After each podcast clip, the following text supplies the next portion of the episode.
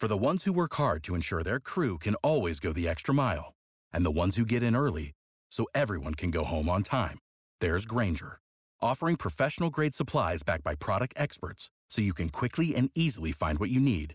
Plus, you can count on access to a committed team ready to go the extra mile for you. Call, clickgranger.com, or just stop by. Granger, for the ones who get it done.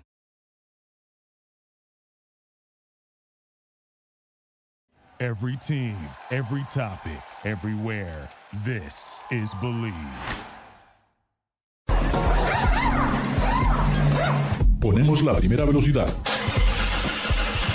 Pisamos el acelerador. Y comienza el programa. ¿Qué tal amigos? Buenas tardes, buenas noches, buenas mañanas. Sabemos que nos escuchan desde todos lados. Estamos aquí en Garage Latino como lo hacemos todas las semanas. Muchísimas gracias por compartir sus mensajes, sus textos, sus correos electrónicos. Esta es la, la hora donde tenemos la plática semanal con David Logi sobre todo lo que pasa en este fascinante mundo sobre ruedas. Recuerden, Garage Latino se transmite a través del Believe Network en Estados Unidos y pueden bajar los podcasts de Garage Latino a través de Amazon Music, Spotify y Stitcher. ¿Qué tal, Ricardo? Eh, estimado público, bienvenidos a Garage Latino. Eh, recuerden, aquí no hablamos de fútbol, no hablamos de béisbol.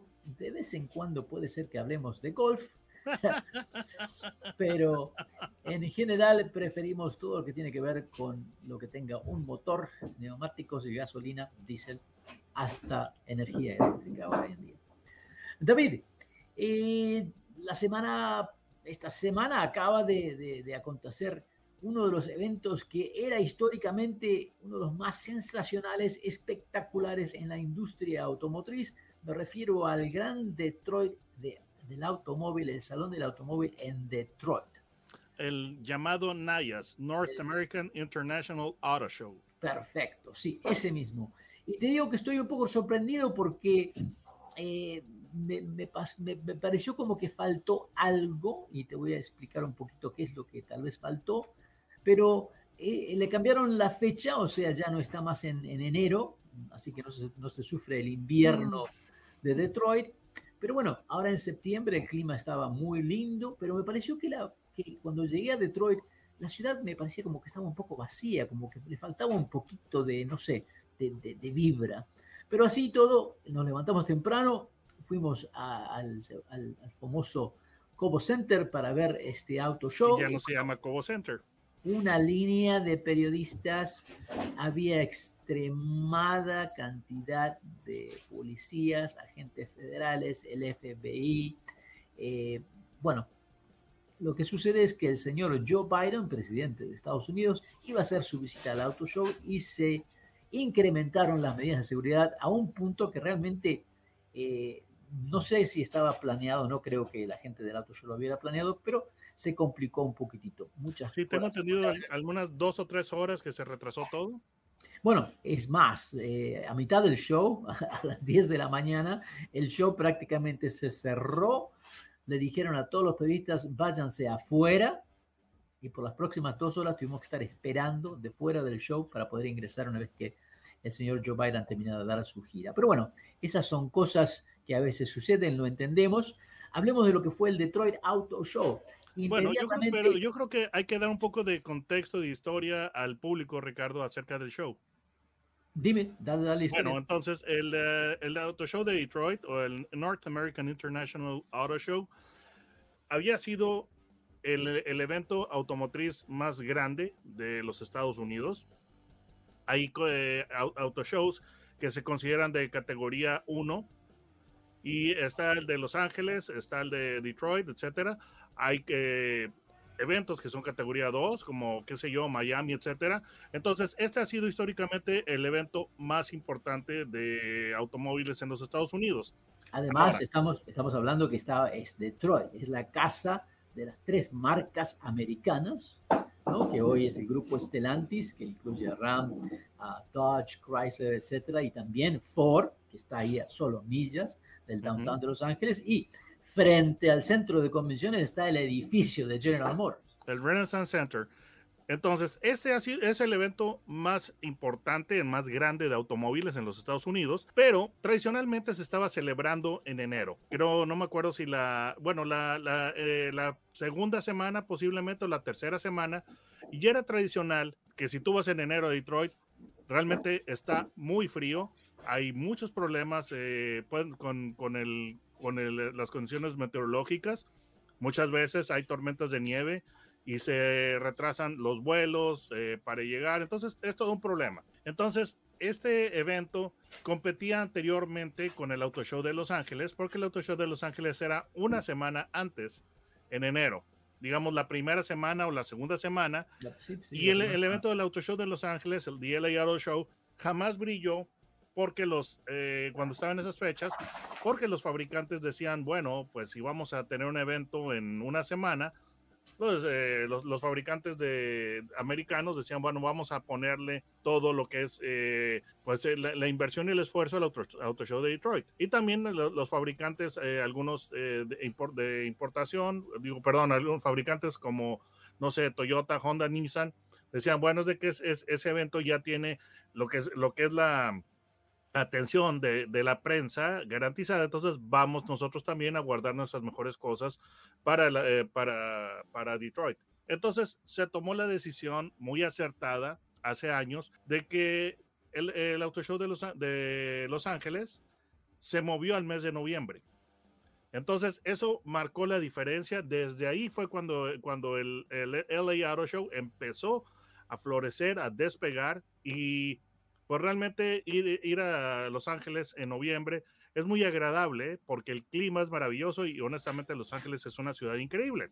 No, además, David, que tenemos que mencionar que años atrás, si bien Detroit era el show número uno, inmediatamente el show de Los Ángeles, Ángeles se convirtió como la presentación, la puerta abierta para todos los asiáticos que tenían sus sedes, sus oficinas aquí en Los Ángeles. Estamos hablando de Nissan, Mitsubishi, Honda, Toyota, eh, eh, ¿no? Entonces, luego llegan los coreanos que también tienen sus bases aquí. Entonces, se convirtió como Detroit, ese, donde se presentan los autos americanos, y el show de Los Ángeles, donde se presentaban los autos asiáticos. Y creo que hasta hace poco, hasta antes de la pandemia, de alguna manera creo que todo funcionaba muy, muy bien.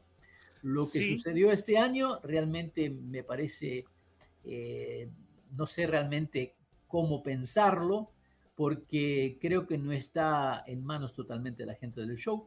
Creo que hay hecho un montón de cambios, no solamente en la, eh, hay cambios en la industria misma, y le, ya le hemos dado ocho minutos a esto, David, no vamos a quedar sin show si seguimos hablando de Detroit. Queremos ver qué vimos en Detroit. Entonces, eh, los, los amigos no pueden eh, buscar la historia, pero ¿qué se vio en Detroit? Bueno, lamentablemente en Detroit, excepto las tres marcas americanas, o sea, Stellantis con su grupo Ford y Chevrolet, los únicos otros fabricantes que se dieron cita ahí fueron Toyota con un stand que estaba prácticamente con vacío, o sea, estaba lleno de autos, pero no había gente, no hubo presentación, nada, y Subaru. Pero te digo, el llenar todo el show con cinco fabricantes se notaba que faltaba mucho mucho, mucho, mucho, mucho. Y me da pena porque realmente fue como, wow, ahora qué va a pasar, ¿no? O sea, es este, ahora ya hay mucha gente que está debatiendo, eh, ¿los auto shows tienen futuro o no tienen futuro? Yo creo que depende cómo se organiza, depende cómo se realiza. El, el, LA Auto Show está hecho para el consumidor, tiene un día de prensa que me parece perfecto, se hacen ciertas entregas, pero para la gente de Detroit, realmente el auto show con cinco marcas nada más, me parece que hasta los consumidores se van a sentir un poco defraudados. ¿Qué vimos? Bueno, el grupo Stellantis presentó una versión, digamos, especial, celebrando los 30 años del Gran Cherokee, y luego sacaron el, el Willys, que es el Wrangler Willys eh, 4xE. Plugin 4xE. A la semana anterior ya habían anunciado otra vez que era lo más sensacional y que creo que tendrían que haber tenido ese vehículo ahí, que era el, el Wagoneer S. Por parte de Chevrolet, lo más importante fue el Equinox eh, vehículo eléctrico y además se, se, se introdujo una versión deportiva del Tajo. Por parte de Ford, bueno, Ford se llevó el show. Realmente porque si no hubiera sido por la gran, por, por, la presentación de esta séptima generación del Ford Mustang, realmente no hubiera habido nada, nada importante para lo que es Detroit. Es más, la presentación del Ford Mustang ni siquiera se hizo dentro del show. Ah, pero así todo, creo que estamos en un periodo transitivo donde esperemos que todo se comience a realinear y ver cuál es el futuro de estos eventos, porque realmente creo que hubo mucha prensa que no estaba muy contenta con lo que sucedió ese día. Ah, el Equinox eléctrico me pareció que muy, muy interesante. Eh, es algo que eh, tal vez el consumidor, la, masa necesita un auto eléctrico que cueste menos de, 20, de, 30 mil dólares. Creo que es algo bastante significativo. El, este EV Equinox nos promete un rango de casi 300 millas, hay varias versiones, pero lo más importante es el precio de adquisición. Así que eso realmente me gustó. Dime, David. Mira, es un vehículo muy, muy interesante y es muy importante definitivamente para hacer que las masas, las masas adopten el auto eléctrico. El precio es, es, interesante, además de que no es un automóvil, es una camioneta, es una crossover, lo cual esta es lo que el público demanda. Y sí, el precio inicial está en 30 mil dólares, pero ahora lo que, está, lo que se están debatiendo por parte de los analistas es que tantas unidades de 30 mil dólares se van a producir porque 30 mil dólares es la unidad más económica, pero los fabricantes siempre buscan vender vehículos que tienen más opciones y más equipos, simple y sencillamente porque dan más, más ganancias. Entonces, bueno, pero creo, yo, yo creo que eso también está por parte del consumidor, de ver quién realmente, o sea, la pauta está de que está disponible, ¿no? Y eso es, es un paso adelante en esta transición de a tratar de tener vehículos donde la gente realmente pueda adquirir y ver si realmente les conviene o no el tener un auto eléctrico.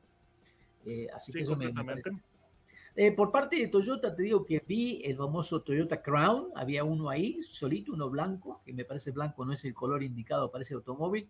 Eh, todavía no entiendo la estrategia, pero bueno, es un sedán, es un sedán más que tiene ganas, tiene, tiene ganas de ser algo más. Así que realmente no sé. Y de Subaru realmente eh, tenían ahí el, Subaru eléctrico, que básicamente es el Toyota eléctrico, es el Corolla eléctrico. Eh, y algo más que se vio fue el, este nuevo Hornet, ¿no? el Dodge Hornet, que es, un, es una camioneta eh, tipo crossover pequeña.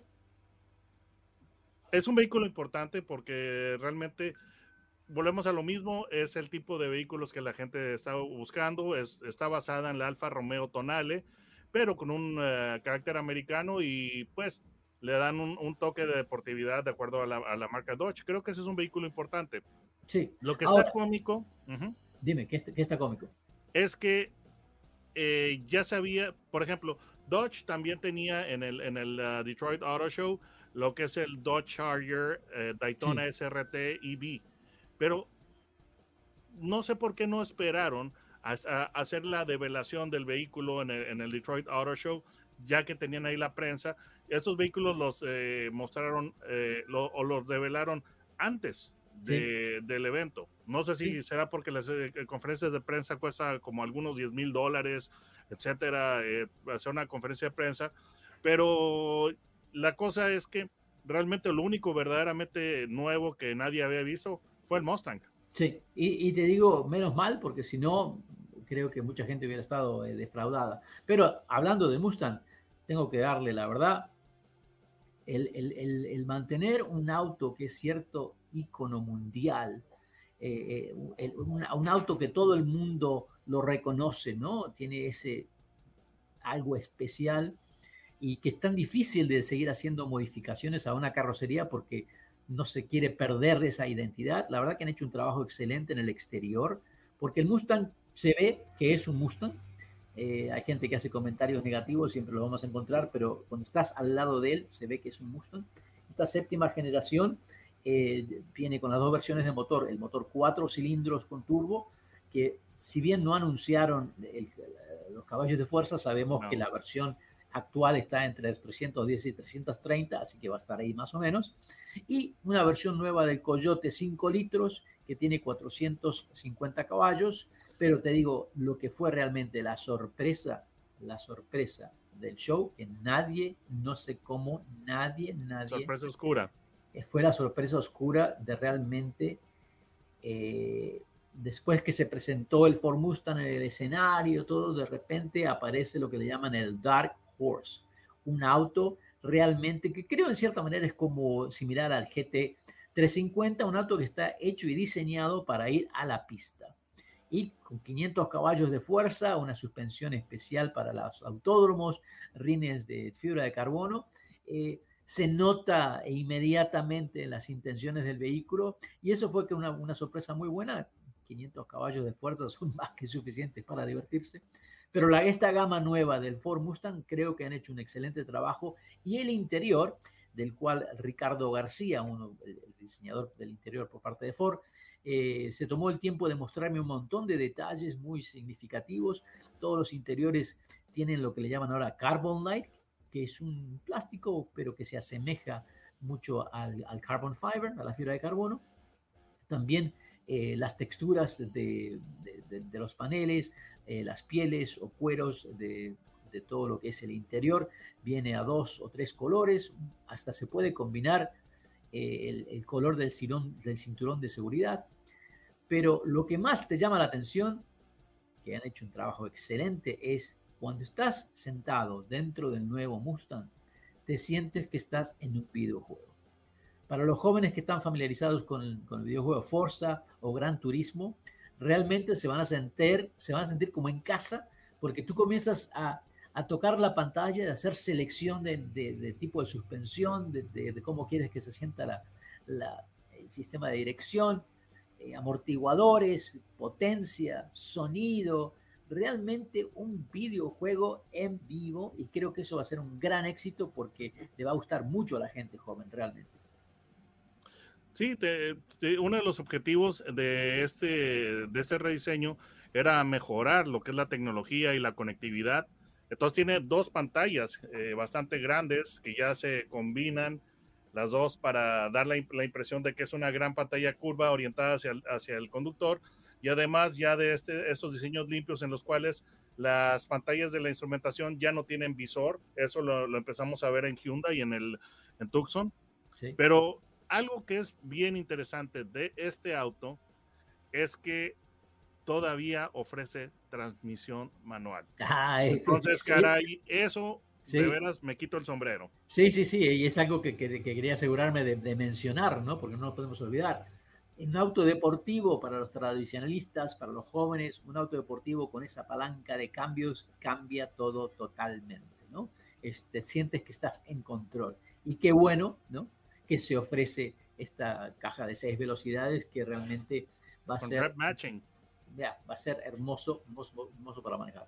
Eh, estilísticamente, estilísticamente, la verdad, muy, muy lindo el auto, eh, especialmente el Coyote 5 eh, litros, que tiene dos throttle bodies, o sea, y las tomas uh -huh. están conectadas directamente a la parrilla adelante para que absorban el aire. Eh, muy, muy bonito, la verdad, muy bonito el diseño. Dime, David. Otro, otro feature eh, cool que también es una buena noticia para los entusiastas es que este auto no tiene un uh, freno de mano eléctrico de esos bo botones odiosos no. que es on o off, tiene palanca para el freno. No solamente eso, tiene, tiene, una palanca especial con su para... propio caliper ¿ah? para hacer nada más que drifting. Ah, ¿qué tal? O sea que tienes la palanca de cambios para tú disfrutar y cuando quieres poner el auto de cola, solamente le das un tirón a ese freno y como si estuvieras en un rally, el auto se te pone de costado, pones el acelerador y sales derrapando a través de la curva. Algo que, otra cosa más, es un golazo, me parece, eh, lo que ha hecho Ford con eso. Porque el, poder sincronizar este freno, ¿eh? cuando el motor está funcionando, especialmente con la transmisión automática, porque está esta opción del e-brake, funciona con ambas transmisiones. Eso tecnológicamente creo que debe haber sido muy difícil de conseguir y hay que aplaudir a la gente de Ford porque realmente los jóvenes van a estar súper entusiasmados y los grandes también con esta palanca de frenos y que te permite poner el auto de costado. Entonces Ford yo pienso que está haciendo las cosas muy bien porque eh, pues para las personas que ya están listos para hacerse un, de un uh, vehículo eléctrico. Ahí está el Mustang uh, Mach E. Que la gente debatirá si es un Mustang o no, no lo sé, pero a mí me pareció genial que haya un vehículo, un Mustang eléctrico, porque de otra manera, ¿con qué, con qué vas a competir contra un Tesla? ¿Sí? contra, un Model Y. Pero, pues, pero no se olvidaron de los puristas y hay un Mustang con motor, eh, que, con motor a gasolina y eso me parece una estrategia verdaderamente fenomenal, brillante. Yo la aplaudo. Hablando de una estrategia fenomenal y que mucha gente está aplaudiendo y otra no, el día anterior a la, a la apertura del auto show. Ricardo, tienes que hablar así. Con la mano, tienes que poner la, mano, así. Sí, sí. Se hizo la presentación oficial de la nueva Ferrari. Una Ferrari que es algo especial, como son todas, pero que tiene algo más. Algo que para los puristas, yo creo que hasta don Enzo Ferrari tendría sus dudas y no sé si aprobaría esto porque no aprobó la primera vez que sucedió algo indirectamente similar. En el año 1961, Ferrari estaba dominando las pistas con, sus Ferraris 250 y en el año 62 el Conte Volpi en Italia le dice a Enzo Ferrari, quiero comprar una Ferrari, quiero hacer esta modificación y Ferrari le dijo que no y además Volpi le había sacado dos o tres empleados para llevárselos a su equipo de competición, entonces Enzo Ferrari se enojó y dijo, no, a ti no te vendo ningún auto. Entonces el Conte Volpi le compró la vieja, o sea, la anterior, una, una Ferrari usada a, a Maurice Gentleman, que era un Gentleman Racer, para su escudería Serenísima, y, y contrató a nada más que a Bizarrini y a Drago para que hicieran un auto especial, hicieron una carrocería espectacular, el auto fue mucho más liviano, el motor eh, Bizarrini lo empujó hacia atrás y lo colocó en el medio del auto, eh, un B12 en el medio del auto, ¿ah? algo que luego a esta historia regresa, y para una mejor aerodinámica diseñaron una carrocería muy esbelta donde el techo llegaba hasta atrás y la convertía en algo muy diferente, que cuando la prensa francesa la vio a esta Ferrari en la pista, automáticamente la llamó Le Camionette. Los ingleses no se quedaron atrás y la nombraron The Bread Van, que prácticamente sería la, camioneta para el reparto de pan. Enzo Ferrari no quiso saber nada, nunca aprobó de ese diseño y mucho menos del nombre, de que alguien dijera una camioneta Ferrari. Eso sería algo que, imposible, imposible. Es más, eh, le llamé por teléfono a mi amigo Gino Londi, quien eh, coleccionista de Ferrari, restaurador de Ferraris, y le dije, ¿es posible que Ferrari alguna vez hiciera una camioneta? Me dijo, no, es imposible porque no va con, con la, mentalidad de los talleres en Maranello. Eso sería imposible. Ok, perfecto. Entonces, el, eh, Sergio Marchioni, cuando era el, el, CEO de Ferrari hasta el año 2018, en el año 2016 le hicieron una entrevista y le dijeron, como todos los fabricantes estaban eh, sacando sus propias versiones de camionetas SUV o crossover, el señor Sergio Marconi dijo, no, sobre, sobre, ni siquiera sobre mi tumba sucedería esto. Bueno,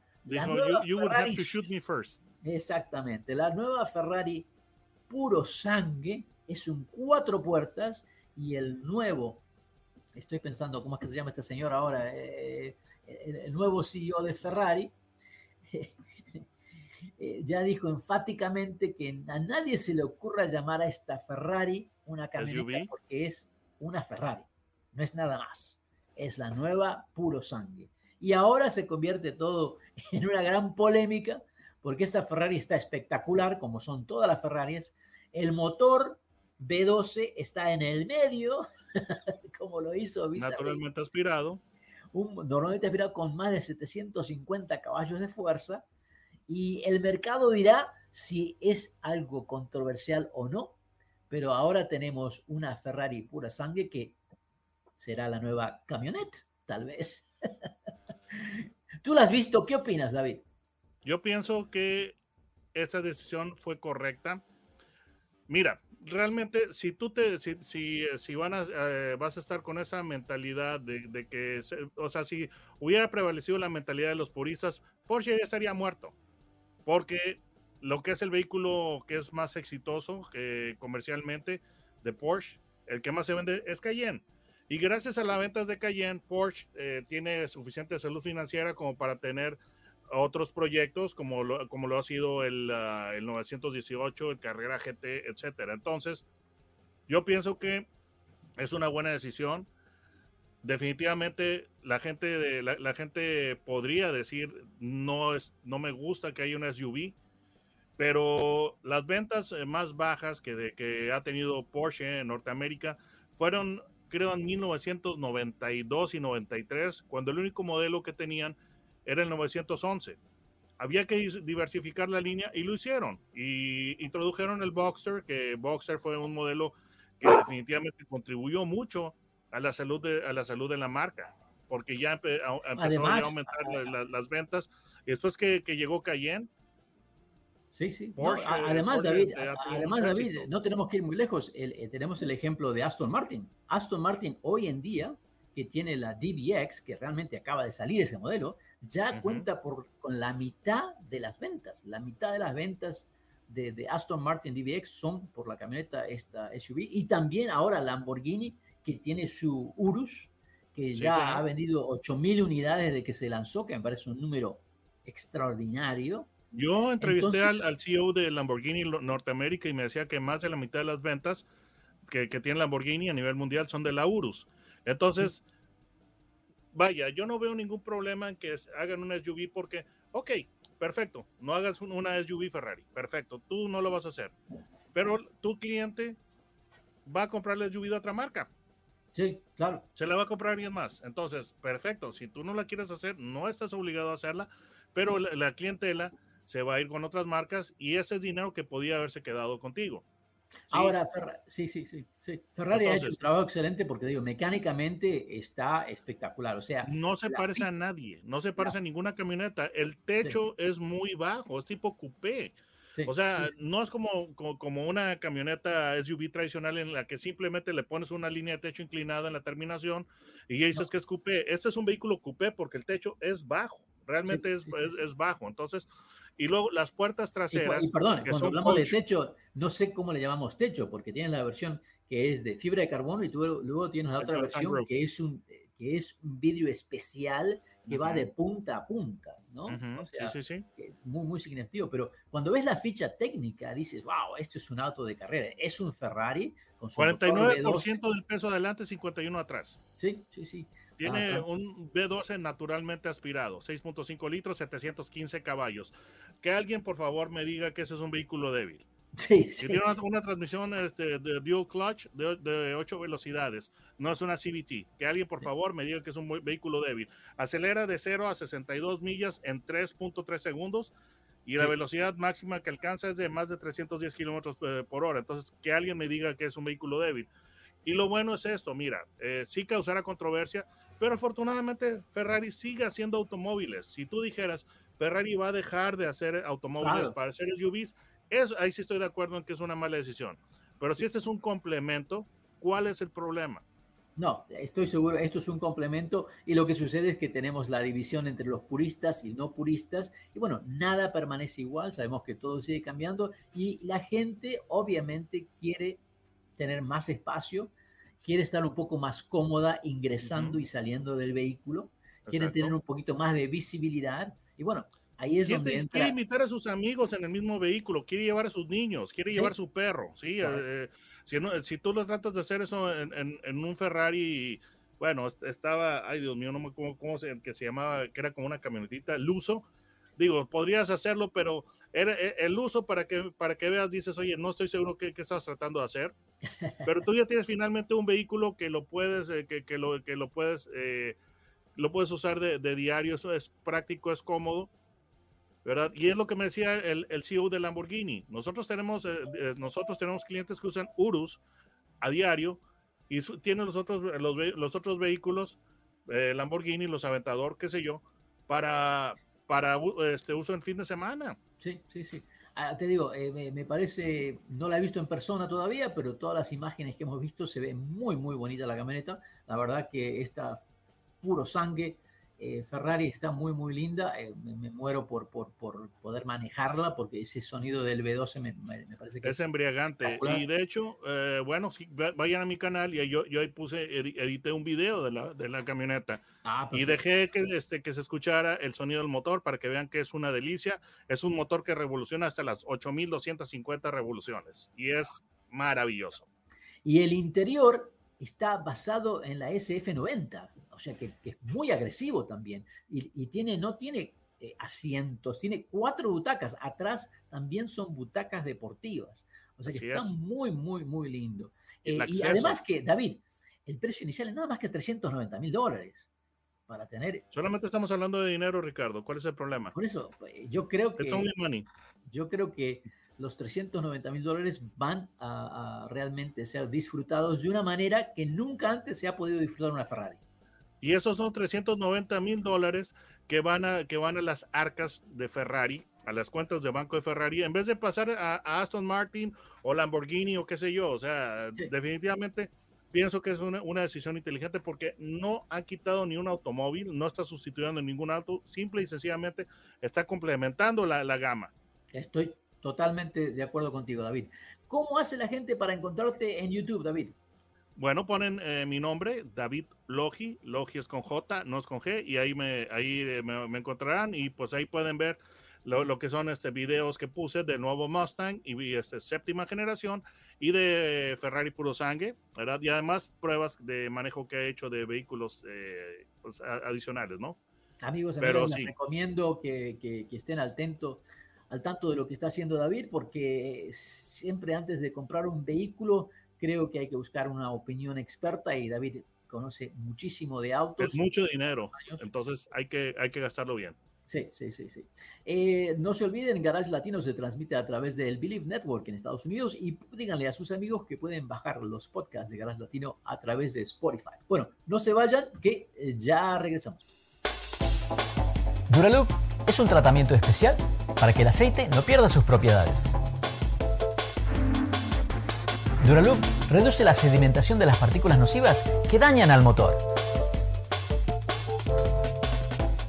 Duraloop disminuye la temperatura interna del motor y la fricción de los metales. Duraloop, para que el motor dure más. Thank you for listening to Believe. You can show support to your host by subscribing to the show and giving us a five star rating on your preferred platform. Check us out at Believe.com and search for B L E A V on YouTube.